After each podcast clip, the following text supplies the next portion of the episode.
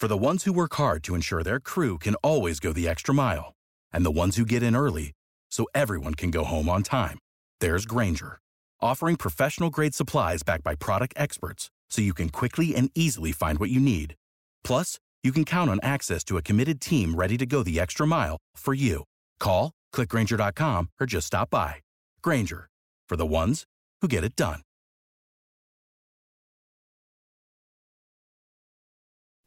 Os Maias, de Essa de Queiroz. Capítulo 1 A casa que os Maias vieram habitar em Lisboa, no outono de 1875, era conhecida na vizinhança da Rua de São Francisco de Paula e em todo o bairro das Janelas Verdes pela Casa do Ramalhete, ou simplesmente o Ramalhete. Apesar deste fresco nome de vivenda campestre, o Ramalhete, sombrio casarão de paredes severas, com um renque de estreitas varandas de ferro no primeiro andar e por cima uma tímida fila de janelinhas abrigadas à beira do telhado, tinha um aspecto tristonho de residência eclesiástica que competia a uma edificação do reinado da Senhora Dona Maria I. Com uma sineta e com uma cruz no topo, assemelhar-se-ia a um colégio de jesuítas.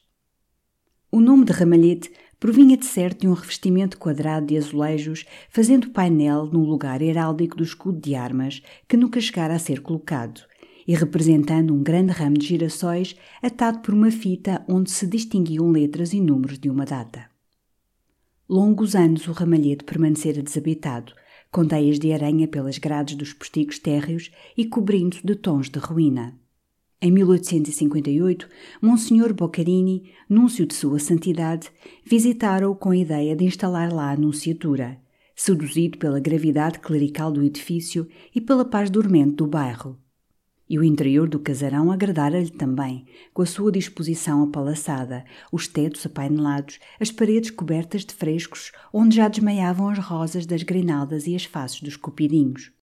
Mas Monsenhor, com os seus hábitos de rico perlado romano, necessitava na sua vivenda os arvoredos e as águas de um jardim de luxo, e o ramalhete possuía apenas, ao fundo de um terraço de tijolo, um pobre quintal inculto, abandonado às ervas bravas, com um cipreste, um cedro, uma cascatazinha seca, um tanque entulhado e uma estátua de mármore, onde Monsenhor reconheceu logo Vênus Citereia, enegrecendo a um canto na lenta umidade das ramagens silvestres. Além disso, a renda que pediu o velho Vilaça, procurador dos Maias, pareceu tão exagerada a Monsenhor que lhe perguntou sorrindo se ainda julgava a igreja nos tempos de Leão X. Vilaça respondeu que também a nobreza não estava nos tempos do senhor Dom João V. E o ramalhete continuou desabitado.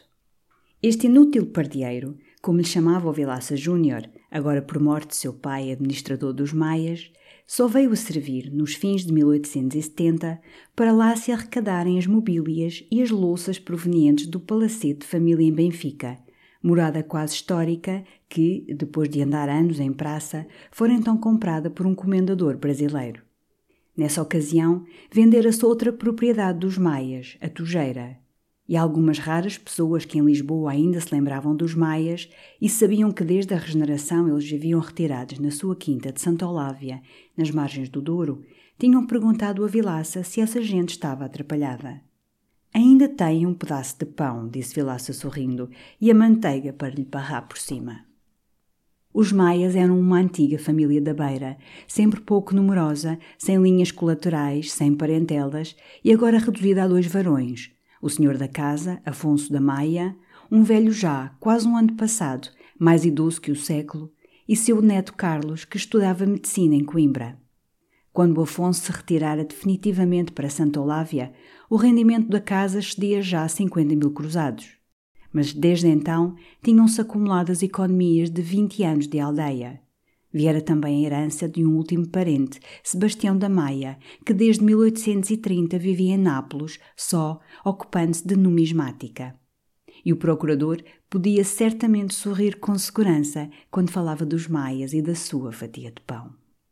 A venda da tujeira fora realmente aconselhada por Vilaça, mas nunca ele aprovara que Afonso se desfizesse de Benfica, só pela razão de aqueles muros terem visto tantos desgostos domésticos. Isso, como dizia Vilaça, acontecia a todos os muros. O resultado era que os maias, com o ramalhete inabitável, não possuíam agora uma casa em Lisboa.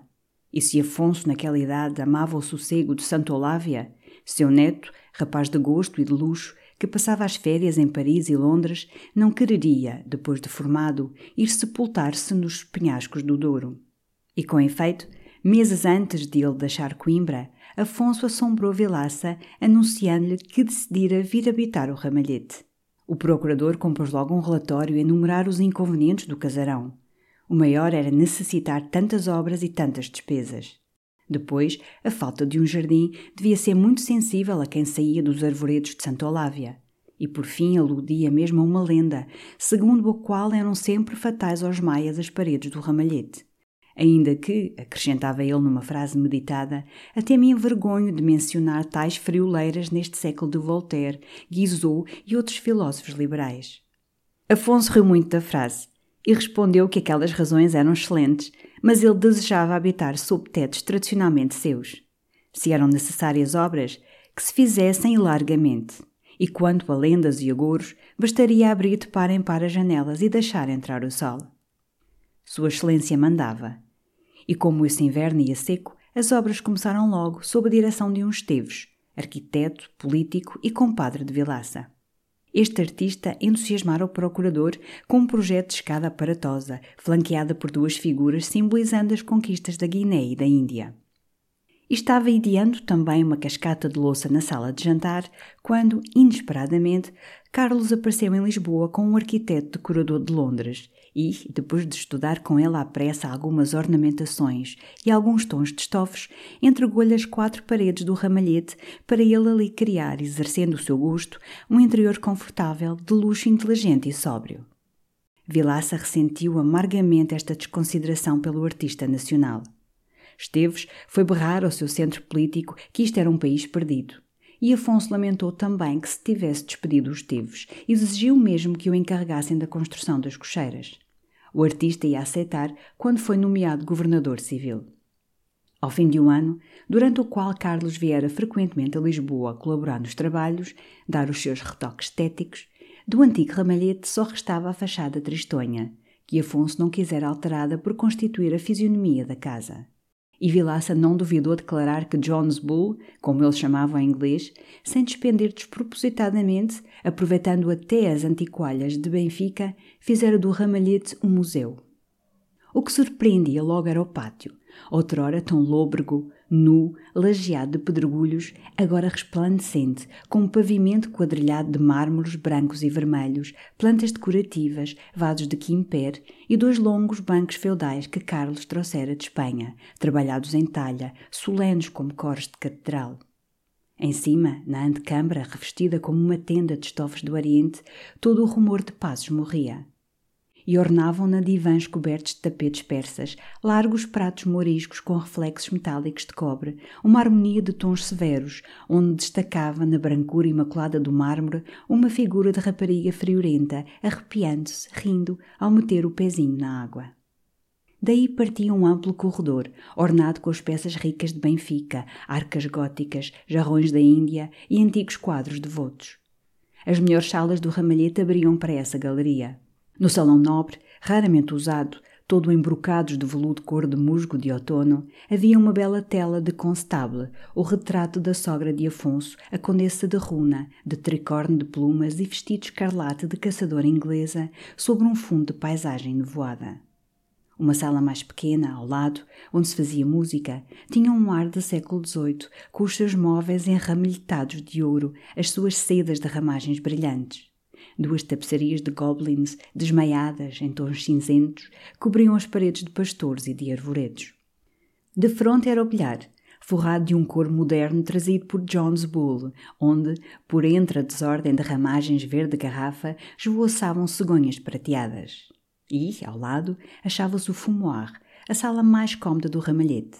As otomanas tinham a fofa vastidão de leitos, e o aconchego quente e um pouco sombrio dos estofos escarlates e pretos era alegrado pelas cores cantantes de velhas faianças holandesas. Ao fundo do corredor ficava o escritório de Afonso, revestido de damascos vermelhos como uma velha câmara de prelado. A maciça mesa de pau preto, as estantes baixas de carvalho lavrado, o solene luxo das encadernações, tudo tinha ali uma feição austera de paz estudiosa, realçada ainda por um quadro atribuído a Rubens, antiga relíquia é da casa, um Cristo na cruz, destacando a sua nudez de atleta sobre um céu de poente revolto e rubro. Ao lado do fogão, Carlos arranjara um canto para o avô com um biombo japonês bordado a ouro, uma pele de urso branco e uma venerável cadeira de braços, cuja tapeçaria mostrava ainda as armas dos maias no desmaio da trama de seda. No corredor do segundo andar, guarnecido com retratos de família, estavam os quartos de Afonso. Carlos dispusera os seus num ângulo da casa com uma entrada particular e janelas sobre o jardim. Eram três gabinetes a seguir, sem portas, unidos pelo mesmo tapete. E os recostos alcochoados, a seda que forrava as paredes, faziam dizer ao Vilaça que aquilo não eram aposentos de médico, mas de dançarina. A casa, depois de arranjada, ficou vazia enquanto Carlos, já formado, fazia uma longa viagem pela Europa. E foi só nas vésperas da sua chegada, nesse lindo outono de 1875, que Afonso se resolveu enfim a deixar Santa Olávia e vir instalar-se no Ramalhete. Havia 25 anos que ele não via Lisboa. E, ao fim de alguns curtos dias, confessou ao Vilaça que estava suspirando outra vez pelas suas sombras de Santa Olávia. Mas, que remédio! Não queria viver muito separado do neto e Carlos, agora, com ideias sérias de carreira ativa, devia necessariamente habitar Lisboa. De resto, não desgostava do ramalhete, apesar de Carlos, com o seu fervor pelo luxo dos climas frios, ter prodigalizado demais as tapeçarias, os pesados reposteiros e os veludos. Agradava-lhe também muito a vizinhança, aquela doce quietação de subúrbio adormecido ao sol. E gostava até do seu quintalejo. Não era de certo o jardim de Santa Olávia, mas tinha um ar simpático, com os seus girassóis perfilados ao pé dos degraus do terraço, o cipreste e o cedro envelhecendo juntos como dois amigos tristes, e a Vênus citareia parecendo agora, no seu tom claro de estátua de parque, ter chegado de Versalhes do fundo do grande século. E desde que a água abundava, a cascatazinha era deliciosa, dentro do nicho de conchas, com os seus três pedregulhos arranjados em despenhadeiro bucólico, melancolizando aquele fundo de quintal soalheiro com um pranto de naia doméstica, esfiado gota a gota na bacia de mármore. O que desconsolara Afonso, ao princípio, fora a vista do terraço, de onde outrora, de certo, se abrangia até ao mar. Mas as casas edificadas em redor nos últimos anos tinham tapado esse horizonte esplêndido. Agora, uma estreita tira de água e monte que se avistava entre dois prédios de cinco andares, separados por um corte de rua, formava toda a paisagem de fronte do ramalhete. E, todavia, Afonso terminou por lhe descobrir um encanto íntimo. Era como uma tela marinha, encaixilhada em cantarias brancas, suspensa do céu azul em face do terraço, mostrando, nas variedades infinitas de cor e luz, os episódios fugitivos de uma pacata vida de rio. Às vezes uma tela de barco da trafaria fugindo airosamente à bolina, outras vezes uma galera toda em pano, entrando num favor da aragem, vagarosa, no vermelho da tarde ou então a melancolia de um grande paquete, descendo, fechado e preparado para a vaga, entrevisto um momento, desaparecendo logo, como já devorado pelo mar incerto. Ou ainda durante dias, no pó de outro das cestas silenciosas, o vulto negro de um coraçado inglês.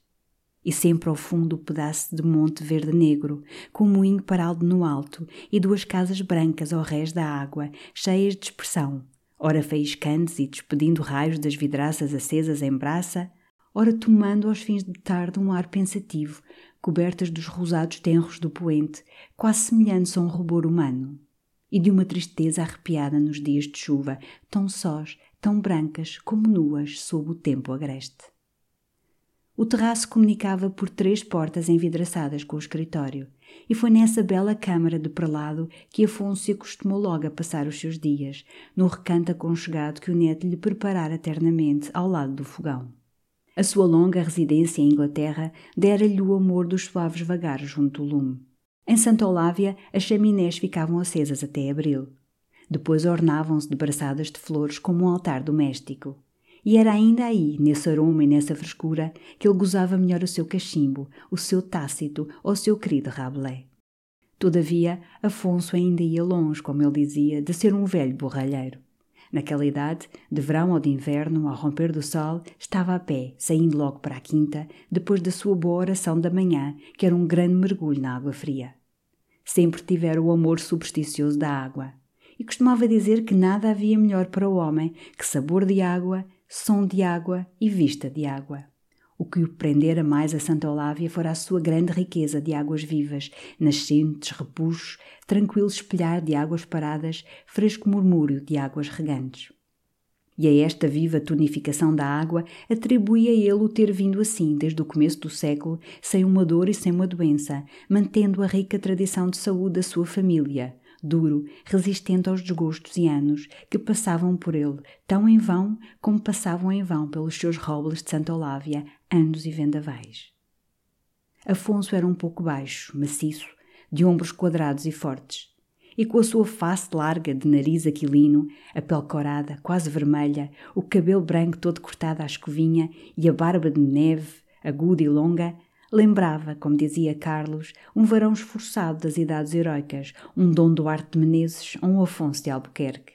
Isto fazia sorrir o velho, recordar ao neto, gracejando, quanto as aparências iludem. Não, não era Menezes nem Albuquerque, apenas um antepassado bonacheirão que amava os seus livros, o conchego da sua poltrona, o seu whist ao canto do fogão. Ele mesmo costumava dizer que era simplesmente um egoísta, mas nunca, como agora na velhice, as generosidades do seu coração tinham sido tão profundas e largas. Parte do seu rendimento ia-se-lhe por entre os dedos, esparsamente, numa caridade enternecida. Cada vez amava mais o que é pobre e o que é fraco. Em Santa Olávia, as crianças corriam para ele dos portais, sentindo-o acariciador e paciente. Tudo o que vive lhe merecia amor, e era dos que não pisam um formigueiro e se compadecem da sede de uma planta. Vilaça costumava dizer que lhe lembrava sempre o que se conta dos patriarcas quando o vinha encontrar ao canto da chaminé, na sua coçada quinzena de veludilho, sereno, risonho, com um livro na mão, o seu velho gato aos pés. Este pesado e enorme angorá, branco com malhas louras, era agora, desde a morte de Tobias, o soberbo cão São Bernardo, o fiel companheiro de Afonso. Tinha nascido em Santa Olávia e recebera então o nome de Bonifácio. Depois, ao chegar à idade do amor e da caça, fora-lhe dado o apelido mais cavalheiresco de Dom Bonifácio de Calatrava. Agora, dorminhoco e obeso, entrara definitivamente no remanso das dignidades eclesiásticas e era o reverendo Bonifácio. Esta existência nem sempre assim correra com a tranquilidade larga e clara de um belo rio de verão.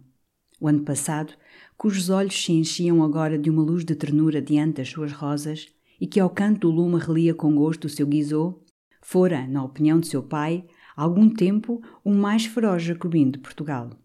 E todavia, o furor revolucionário do pobre moço consistia em ler Rousseau, Volney, Helvécio e a Enciclopédia, em atirar foguetes de lágrimas à Constituição e ir de chapéu ao liberal e alta gravata azul, recitando pelas lojas maçónicas odes abomináveis ao supremo arquiteto do universo.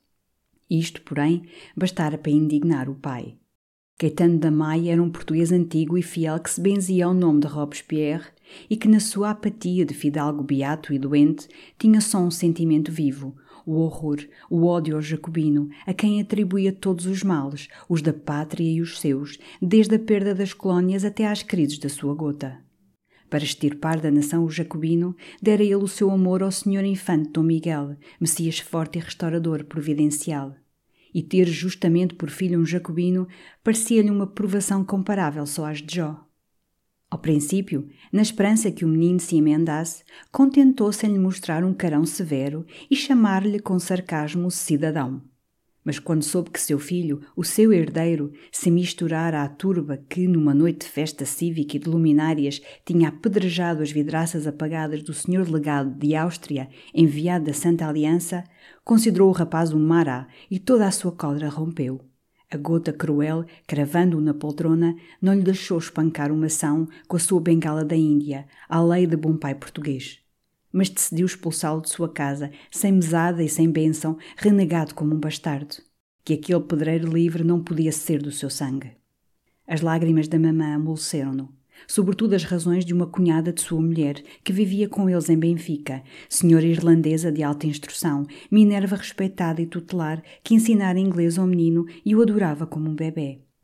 Caetano da Maia limitou-se a desterrar o filho para a quinta de Santa Olávia, mas não cessou de chorar no seio dos padres que vinham a Benfica à desgraça da sua casa. E esses santos lá o consolavam, afirmando-lhe que Deus, o velho Deus de Eurique, não permitiria jamais que o Maia pactuasse com Belzebu e com a Revolução. E à falta de Deus Padre, lá estava Nossa Senhora da Soldade, padroeira da casa e madrinha do menino, para fazer o bom milagre. E o milagre fez-se. Meses depois, o Jacobino, o Mará, voltava de Santa Olávia um pouco contrito, enfastiado sobretudo daquela solidão, onde os chás do Brigadeiro Sena eram ainda mais tristes que o terço das primas cunhas.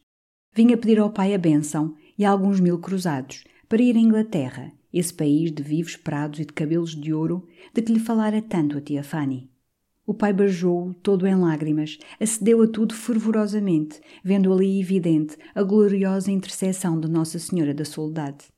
E o mesmo Frei Jerónimo da Conceição, seu confessor, declarou este milagre não inferior ao de Carnachite. Afonso partiu.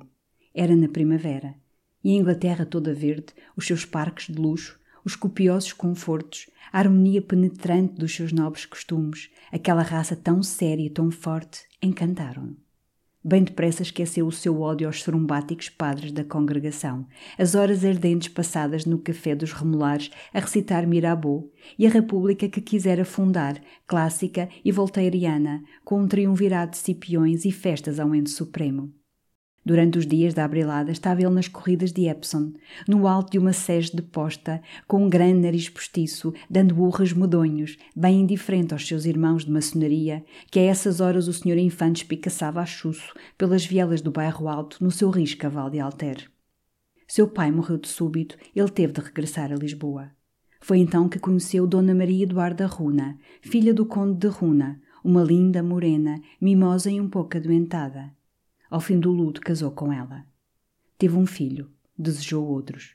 E começou logo com belas ideias de patriarca moço a fazer obras no palacete de Benfica, a plantar em redor arvoredos, preparando tetos e sombras à descendência amada que lhe encantaria a velhice. Mas não esquecia a Inglaterra e tornava-lhe mais apetecida essa Lisboa miguelista que ele via, desordenada como uma tunes barbaresca. Essa rude conjuração apostólica de frades e bolheiros, atruando tabernas e capelas essa plebe beata, suja e feroz, rolando do laus perene para o curro e ansiando tumultuosamente pelo príncipe que lhe encarnava tão bem os vícios e as paixões. Este espetáculo indignava Afonso da Maia, e muitas vezes, na paz do serão, entre amigos, com o pequeno nos joelhos, exprimiu a indignação da sua alma honesta.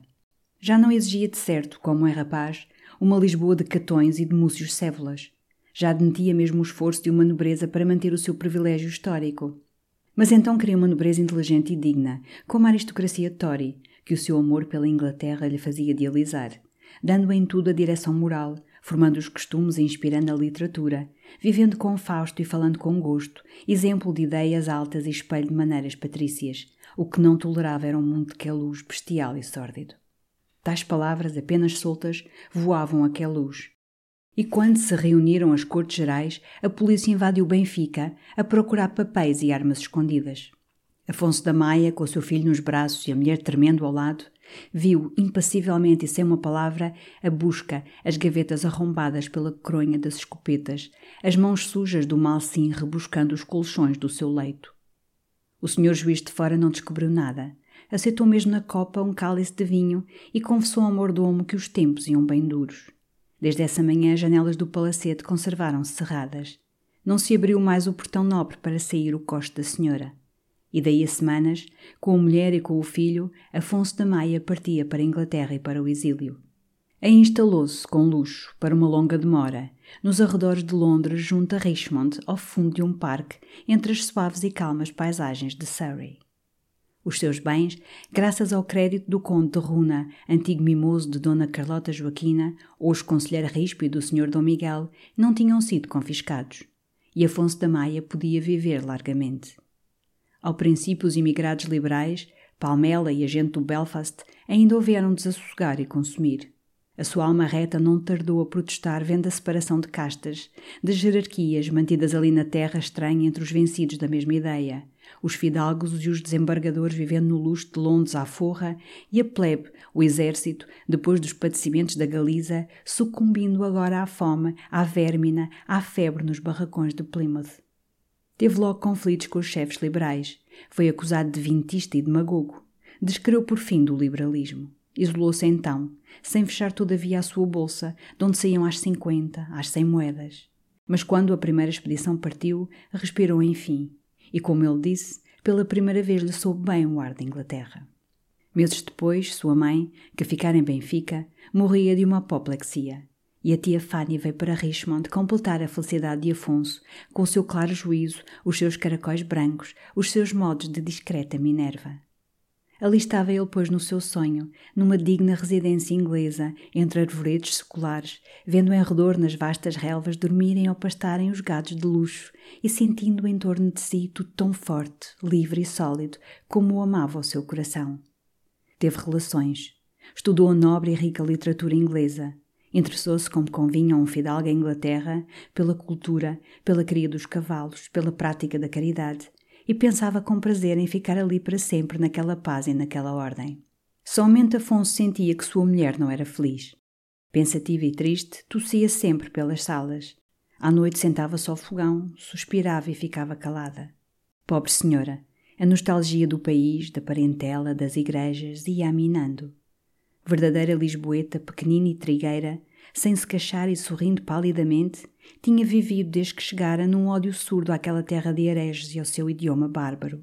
Sempre arrepiada, abafada em peles, olhando com pavor os céus fuscos ou a neve nas árvores, o seu coração não estivera nunca ali, mas longe, em Lisboa, nos adros, nos bairros batidos do sol.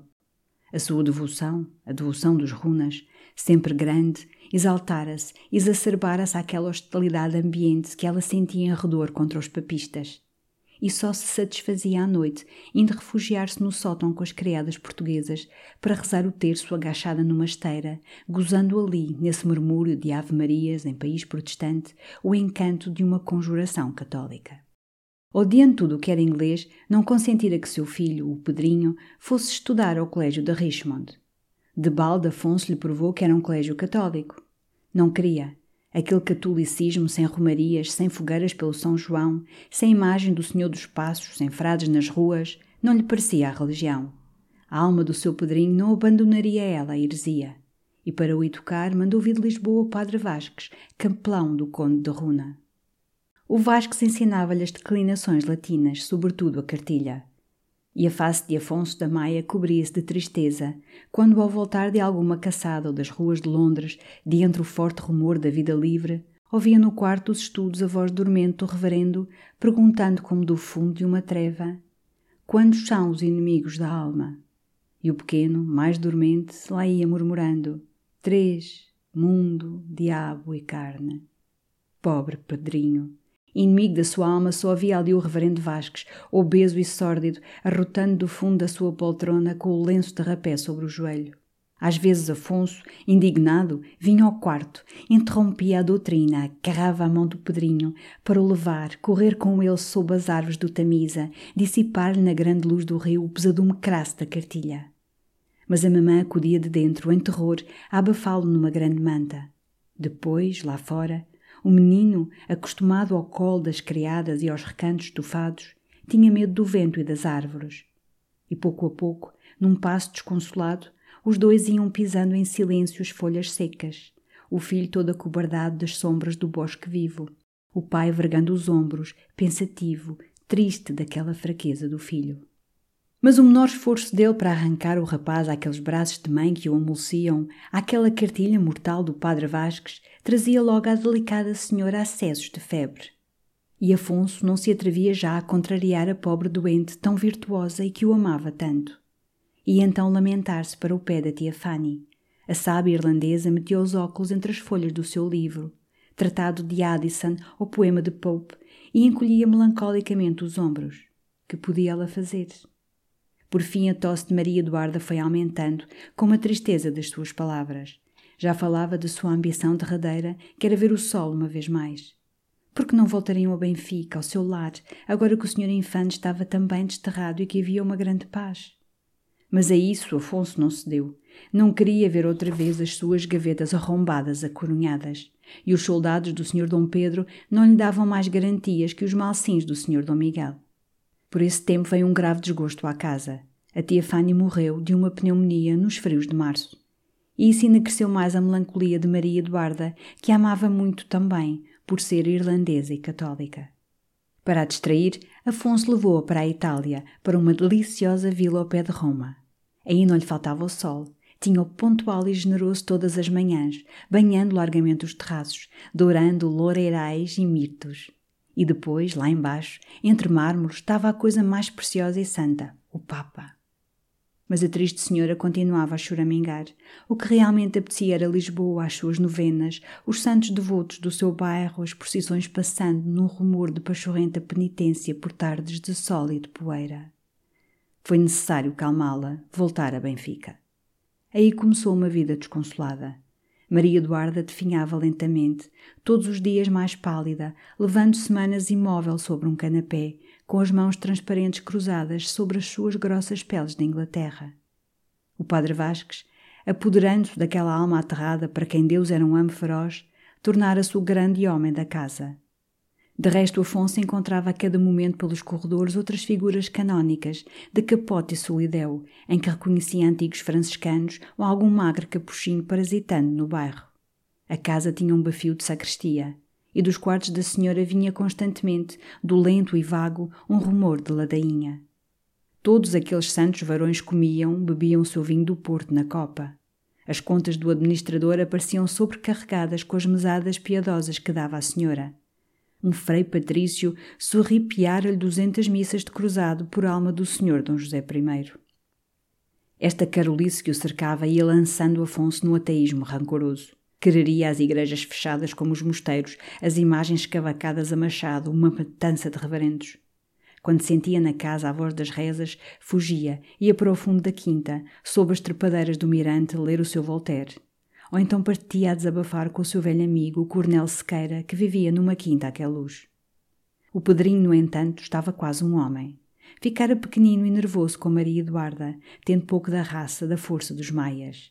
A sua linda face oval de um trigueiro cálido, dois olhos maravilhosos e irresistíveis, prontos sempre a umedecer-se, faziam-no assemelhar-se a um belo árabe. Desenvolvera-se lentamente, sem curiosidades, indiferente a brinquedos, a animais, a flores, a livros. Nenhum desejo forte parecera jamais vibrar naquela alma meio adormecida e passiva. Só às vezes dizia que gostaria muito de voltar para a Itália. Tomara birra ao padre Vasques, mas não ousava desobedecer-lhe. Era em tudo um fraco. E esse abatimento contínuo de todo o seu ser resolvia-se a espaços em crises de melancolia negra que o traziam dias e dias mudo, murcho, amarelo, com as olheiras fundas e já velho. O seu único sentimento vivo, intenso até aí, fora a paixão pela mãe. Afonso quisera o mandar para Coimbra.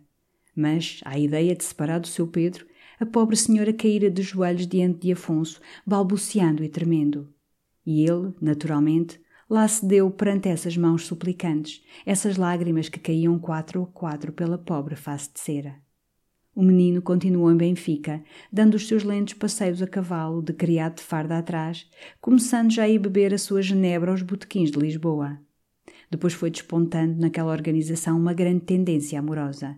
Aos 19 anos teve o seu bastardozinho. Afonso da Maia consolava-se pensando que, apesar de tão desgraçados mimos, não faltavam ao rapaz qualidades.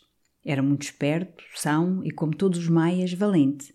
Não havia muito que ele só, com um chicote, dispersara na estrada três salões de vara-pau que lhe tinham chamado palmito. Quando a mãe morreu, numa agonia terrível de devota, debatendo-se dias nos pavores do inferno, Pedro teve na sua dor os arrebatamentos de uma loucura. Fizera a promessa histérica, se ela escapasse, de dormir durante um ano sobre as lajes do pátio. Elevado o caixão, saídos os padres, caiu numa angústia soturna, obtusa, sem lágrimas, de que não queria emergir, estirado de bruços sob a cama numa obstinação de penitente. Muitos meses ainda não o deixou uma tristeza vaga. E Afonso da Maia já se desesperava de ver aquele rapaz, seu filho e seu herdeiro, sair todos os dias a passos de monge, lúgubre no seu luto pesado, para ir visitar a sepultura da mamã. Esta dor exagerada e mórbida cessou por fim, e sucedeu-lhe, quase sem transição, um período de vida dissipada e turbulenta, estranhice banal, em que Pedro, levado por um romantismo torpe, procurava afogar em lupanares e botequins as saudades da mamã. Mas essa exuberância ansiosa que se desencadeara tão subitamente, tão tumultuosamente, na sua natureza desequilibrada, gastou-se depressa também. Ao fim de um ano de distúrbios no Marrar, de façanhas nas esperas de toiros, de cavalos esfalfados, de pateadas em São Carlos, começaram a reaparecer as antigas crises de melancolia nervosa. Voltavam esses dias taciturnos, longos como desertos, passados em casa a bocejar pelas salas, ou sob alguma árvore da quinta, todo estirado de bruços, como despenhado num fundo de amargura. Nesses períodos tornava-se também devoto. Lia a vida de santos, visitava o Laus Perene, eram desses bruscos abatimentos de alma que outrora levavam os fracos aos mosteiros. Isto penalizava Afonso da Maia. Preferia saber que ele recolhera de Lisboa de madrugada, exausto e bêbado, do que vê-lo, derripanço debaixo do braço, com um ar velho, marchando para a igreja de Benfica. E havia agora uma ideia que, a seu pesar, às vezes o torturava. Descobrir a grande parecença de Pedro com o avô de sua mulher, um runa, de quem existia um retrato em Benfica, este homem extraordinário, com que na casa sentia medo às crianças, enlouquecera e, julgando-se Judas, enforcara-se numa figueira. Mas um dia, excessos e crises findaram. Pedro da Maia amava. Era um amor a Romeu, vindo de repente numa troca de olhares fatal e deslumbradora, uma dessas paixões que assaltam uma existência, assolam como um furacão, arrancando a vontade, a razão, os respeitos humanos e empurrando-os de roldão aos abismos. Numa tarde, estando no marrar, vira parar de fronte à porta de Madame Levaillant uma caleche azul onde vinha um velho de chapéu branco e uma senhora loura embrulhada num chal de cachemira. O velhote, baixote e reforçado, de barba muito grisalha talhada por baixo do seu queixo, uma face tisnada de antigo embarcadiço e o argoche, desceu todo encostado ao trintanário como se um reumatismo o tolhesse, entrou arrastando a perna ao portal da modista e ela, voltando devagar a cabeça, olhou um momento o marrar. Sob as rosinhas que ornavam seu chapéu preto, os cabelos loiros de um oiro fulvo ondeavam de leve sobre a testa curta e clássica. Os olhos maravilhosos iluminavam-na toda. A friagem fazia-lhe mais pálida a carnação de mármore. E com o seu perfil grave de estátua, um modelado nobre dos ombros e dos braços que o chal cingia, pareceu a Pedro nesse instante alguma coisa de imortal e superior à terra. Não a conhecia, mas um rapaz alto, macilento, de bigodes negros, vestido de negro, que fumava encostado à outra ombreira, numa pose de tédio, vendo o violento interesse de Pedro, o olhar aceso e perturbado com que seguia a caleste trotando chiado acima, veio tomar-lhe o braço, murmurou-lhe junto à face na sua voz grossa e lenta. Queres que te diga o nome, meu Pedro? O nome, as origens, as datas e os feitos principais? e pagas ao teu amigo Alencar, ao teu seguioso Alencar, uma garrafa de champanhe? Veio o champanhe. E o Alencar, depois de passar os dedos magros pelos anéis da cabeleira e pelas pontas do bigode, começou todo recostado e dando um puxão aos punhos. Por uma doirada tarde de outono. André! gritou Pedro ao criado, martelando o mármore da mesa. Retira o champanhe. O Alencar bradou, imitando o ator Epifânio. O quê? Sem saciar a avidez do meu lábio? Pois bem, o champanhe ficaria, mas o amigo Alencar, esquecendo que era o poeta das vozes de Aurora, explicaria àquela gente a caleche azul numa linguagem cristã e prática. Aí vai, meu Pedro, aí vai. Havia dois anos, justamente quando Pedro perdera a mamã, aquele velho, o papá Monforte, uma manhã rompera subitamente pelas ruas e pela sociedade de Lisboa naquela mesma caleche com essa bela filha ao seu lado. Ninguém os conhecia tinham alugado a Arroios um primeiro andar no Palacete dos Vargas. E a rapariga principiou a aparecer em São Carlos, fazendo uma impressão, uma impressão de causar aneurismas, dizia o Alencar. Quando ela atravessava o salão, os ombros vergavam-se no deslumbramento de auréola que vinha daquela magnífica criatura, arrastando com um passo de Deus à sua cauda de corte, sempre decotada como em noites de gala, e, apesar de solteira, resplandecente de joias. O papá nunca lhe dava o braço. Seguia atrás, entalado numa grande gravata branca de mordomo, parecendo mais tisnado e mais embarcadiço na claridade loira que saía da filha, encolhido e quase apavorado, trazendo nas mãos o óculo, o libreto, um saco de bombons, o leque e o seu próprio guarda-chuva. Mas era no camarote, quando a luz caía sobre o seu colo ebúrneo e as suas tranças de ouro, que ela oferecia verdadeiramente a encarnação de um ideal da Renascença, um modelo de Titiano. Ele, Alencar, na primeira noite em que a vira, exclamara, mostrando a ela e às outras as trigueirotas de assinaturas: Rapazes, é como um ducado de ouro novo entre velhos patacos do tempo do senhor Dom João VI. O Magalhães, esse torpe pirata, pusera o dito num folhetim do português, mas o dito era dele, Alencar. Os rapazes, naturalmente, começaram logo a rondar o palacete de arroios, mas nunca naquela casa se abria uma janela. Os criados interrogados disseram apenas que a menina se chamava Maria e que o senhor se chamava Manuel. Enfim, uma criada, amaciada com seis pintos, soltou mais. O homem era taciturno, tremia diante da filha e dormia numa rede. A senhora, essa, vivia num ninho de sedas todo azul ferrete e passava o seu dia a ler novelas. Isto não podia satisfazer a sofreguidão de Lisboa. Fez-se uma devassa metódica, hábil, paciente. Ele, Alencar, pertencer à devassa. E souberam-se horrores. O papá Monforte era dos Açores. Muito moço, uma facada numa rixa, um cadáver a uma esquina, tinham-no forçado a fugir a bordo de um briga americano. Tempos depois, um certo Silva, procurador da Casa de Taveira, que o conhecera nos Açores, Estando na Havana a estudar a cultura do tabaco e os taveiras queriam implantar nas ilhas, encontrara lá um Monforte, que verdadeiramente se chamava Forte, rondando pelo cais de chinelas de esparto à procura de embarque para Nova Orleans. Aqui havia uma treva na história do Monforte. Parece que servira algum tempo de feitor numa plantação da Virgínia.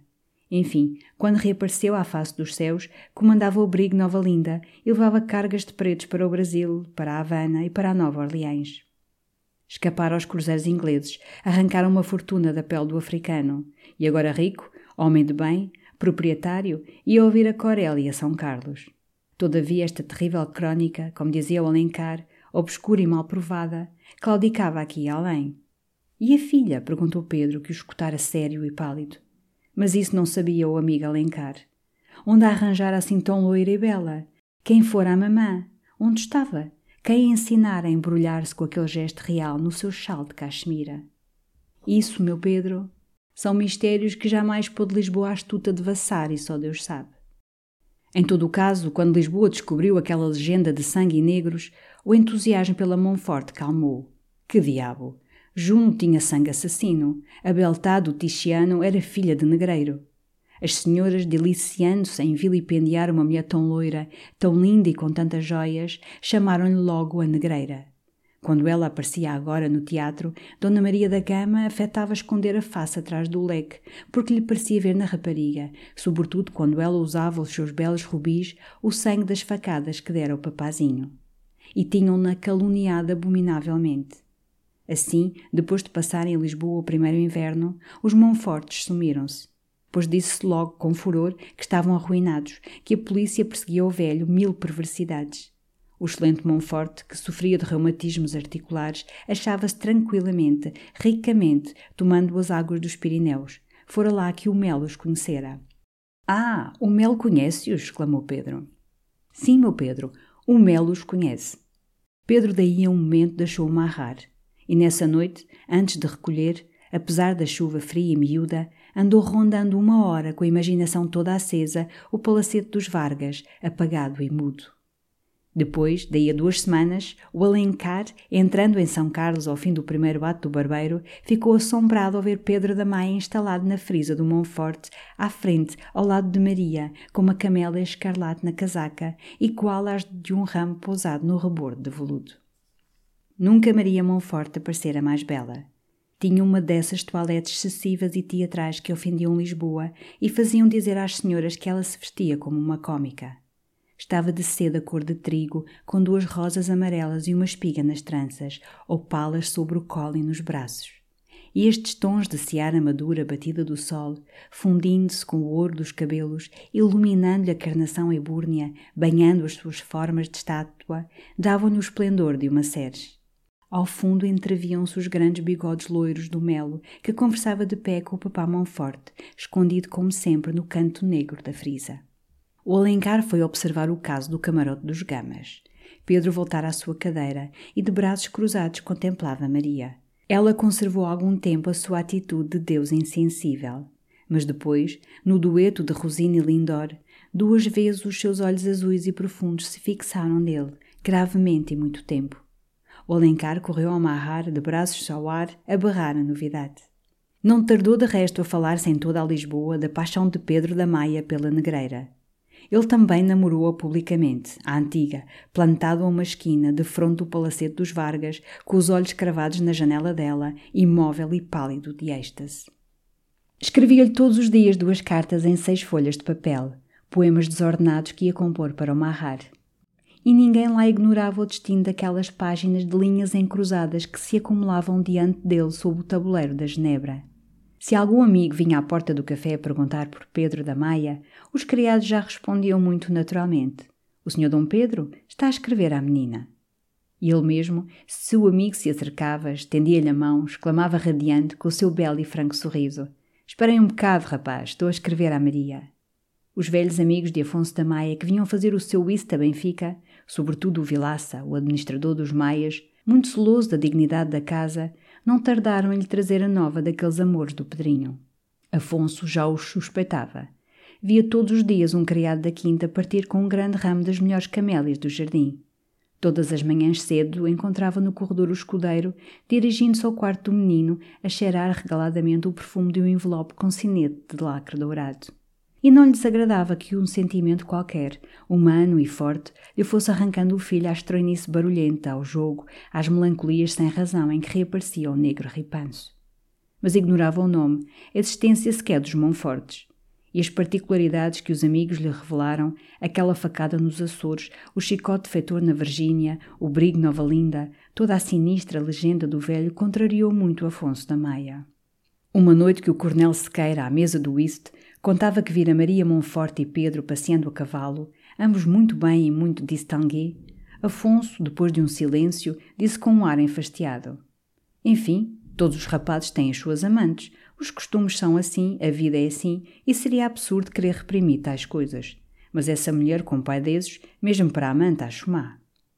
O Vilaça suspendeu o baralhar das cartas e, ajeitando os óculos de ouro, exclamou com espanto: Amante! Mas a rapariga é solteira, meu senhor, é uma menina honesta. Afonso da Maia enchia o seu cachimbo. As mãos começaram a tremer-lhe. E voltando-se para o administrador, numa voz que tremia um pouco também, o Vilaça de certo não supõe que meu filho queira casar com essa criatura. O outro emudeceu e foi o Sequeira que murmurou. Isso não, está claro que não. E o jogo continuou algum tempo em silêncio. Mas Afonso da Maia principiou a andar descontente. Passavam semanas que Pedro não jantava em Benfica. De manhã, se o via, era um momento, quando ele descia ao almoço, já com uma luva calçada, apressado e radiante, gritando para dentro se estava selado o cavalo. Depois, mesmo de pé, bebia um golo de chá, perguntava a correr se o papá queria alguma coisa, dava um jeito ao bigode diante do grande espelho de Veneza sobre o fogão e lá partia enlevado. Outras vezes, todo o dia não saía do quarto. A tarde descia, acendiam-se as luzes. Até o pai, inquieto, subia e encontrá-los tirado sobre o leito com a cabeça enterrada nos braços. Que tens tu? perguntava-lhe. Enxaqueca, respondia num tom surdo e rouco. E Afonso descia indignado, vendo em toda aquela angústia cobarde alguma carta que não viera, ou talvez uma rosa oferecida que não fora posta nos cabelos. Depois, por vezes, entre dois robbers ou conversando em volta da bandeja do chá, os seus amigos tinham observações que o inquietavam, partindo daqueles homens que habitavam Lisboa lhe conheciam os rumores, enquanto ele passava ali, inverno e verão, entre os seus livros e as suas rosas. Era o excelente Sequeira que perguntava por que não faria Pedro uma viagem longa para se instruir à Alemanha ou ao Oriente. Ou o velho Luís Runa, o primo de Afonso, que a propósito de coisas indiferentes rompia lamentando os tempos em que o intendente da polícia podia livremente expulsar de Lisboa as pessoas importunas. Evidentemente aludiam à mão forte, evidentemente julgavam-na perigosa. No verão, Pedro partiu para Sintra. Afonso soube que os Monfortes tinham lá alugado uma casa. Dias depois, o Vilaça apareceu em Benfica, muito preocupado. Na véspera, Pedro visitaram no cartório, pedir-lhe informações sobre as suas propriedades, sobre o meio de levantar dinheiro. Ele lá lhe dissera que em setembro Chegando à sua maioridade, tinha a legítima da mamã. Mas não gostei disto, meu senhor, não gostei disto. E porquê, Vilaça? O rapaz quererá dinheiro, quererá dar presentes à criatura. O amor é um luscar, Vilaça. Deus queira que seja isso, meu senhor, Deus o ouça. E aquela confiança tão nobre de Afonso da Maia no orgulho patrício, nos brios de raça de seu filho, chegava a tranquilizar Vilaça. Daí a dias, Afonso da Maia viu enfim Maria Monforte. Tinha jantado na quinta do sequeiro ao pé de Queluz e tomavam ambos o seu café no mirante, quando entrou pelo caminho estreito que seguia o muro a caleche azul com os cavalos cobertos de redes. Maria, abrigada sob uma sombrinha escarlate, trazia um vestido cor-de-rosa, cuja roda, toda em folhos, quase cobria os joelhos de Pedro sentado ao seu lado. As fitas do seu chapéu, apertadas num grande laço que lhe enchia o peito, eram também cor-de-rosa e a sua face, grave e pura como um mármore grego, aparecia realmente adorável, iluminada pelos olhos de um azul sombrio entre aqueles tons rosados. No assento de fronte, quase todo tomado por cartões de modista, encolhia-se um mão forte, de grande chapéu panamá, calça de ganga, o mantelete da filha no braço, o guarda-sol entre os joelhos. Iam calados, não viram o mirante e no caminho verde e fresco a caleche passou com balanços lentos sob os ramos que roçavam a sombrinha de Maria. O sequeira ficara com a chávena de café junto aos lábios, de olho esgazeado, murmurando: Caramba, é bonita. Afonso não respondeu. Olhava cabisbaixo aquela sombrinha escarlate que agora se inclinava sobre Pedro, quase o escondia, parecia envolvê-lo todo, como uma larga mancha de sangue alastrando a caleche sob o verde triste das ramas. O outono passou, chegou o inverno frigidíssimo. Uma manhã, Pedro entrou na livraria onde o pai estava lendo junto ao fogão, recebeu-lhe a bênção, passou um momento os olhos para um jornal aberto e, voltando-se bruscamente para ele, Meu pai, disse, esforçando-se por ser claro e decidido, venho pedir licença para casar com uma senhora que se chama Maria Monforte. Afonso pôs o livro aberto sobre os joelhos e, numa voz grave e lenta, Não me tinhas falado disso. Creio que é filha de um assassino, de um negreiro, a quem chamam também a negreira. Meu pai! Afonso ergueu-se diante dele, rígido e inexorável como a encarnação mesma da honra doméstica. Que tens a dizer-me mais? Fazes-me corar de vergonha. Pedro, mais branco que o lenço que tinha na mão, exclamou todo a tremer, quase em soluços. Pois pode estar certo, meu pai, que hei de casar. Saiu atirando furiosamente com a porta. No corredor gritou pelo escudeiro, muito alto para que o pai ouvisse, e deu-lhe ordem para levar as suas malas ao Hotel Europa. Dois dias depois, Vilaça entrou em Benfica com as lágrimas nos olhos, contando que o menino casara nessa madrugada e, segundo lhe dissera o Sérgio, procurador do Monforte, ia partir com a noiva para a Itália. Afonso da Maia sentara-se nesse instante à mesa do almoço, posta ao pé do fogão. Ao centro, um ramo esfolhava-se num vaso do Japão à chama forte da lenha e junto ao talher de Pedro estava o número da Grinalda, jornal de versos que ele costumava receber. Afonso ouviu o procurador, grave e mudo, continuando a desdobrar lentamente o seu guardanapo. Já almoçou, Vilaça? O procurador, assombrado daquela serenidade, balbuciou: Já almocei, meu senhor. Então Afonso, apontando para o talher de Pedro, disse ao escudeiro: Pode tirar dali esse talher, Teixeira. Daqui por diante há só um talher à mesa. Sente-se, Vilaça, sente-se. O Teixeira, ainda novo na casa, levantou com indiferença o talher do menino. Vilaça sentara-se.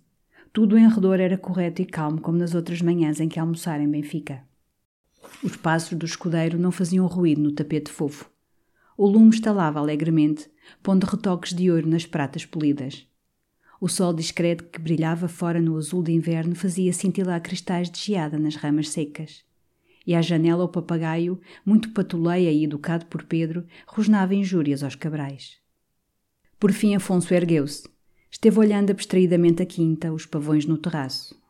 Depois, ao sair da sala, tomou o braço de Vilaça, apoiou-se nele com força, como se lhe tivesse chegado a primeira tremura da velhice, e no seu abandono sentisse ali uma amizade segura. Seguiram o corredor, calados. Na livraria, Afonso foi ocupar a sua poltrona ao pé da janela. Começou a encher devagar o seu cachimbo. Vilaça, de cabeça baixa, passeava ao comprido das altas estantes, nas pontas dos pés, como no quarto de um doente. Um bando de pardais veio gralhar um momento nos ramos de uma alta árvore que roçava a varanda. Depois houve silêncio E Afonso da Maia disse: Então, Vilaça, o Saldanha lá foi demitido do passo? O outro respondeu vaga e maquinalmente: É verdade, meu senhor, é verdade.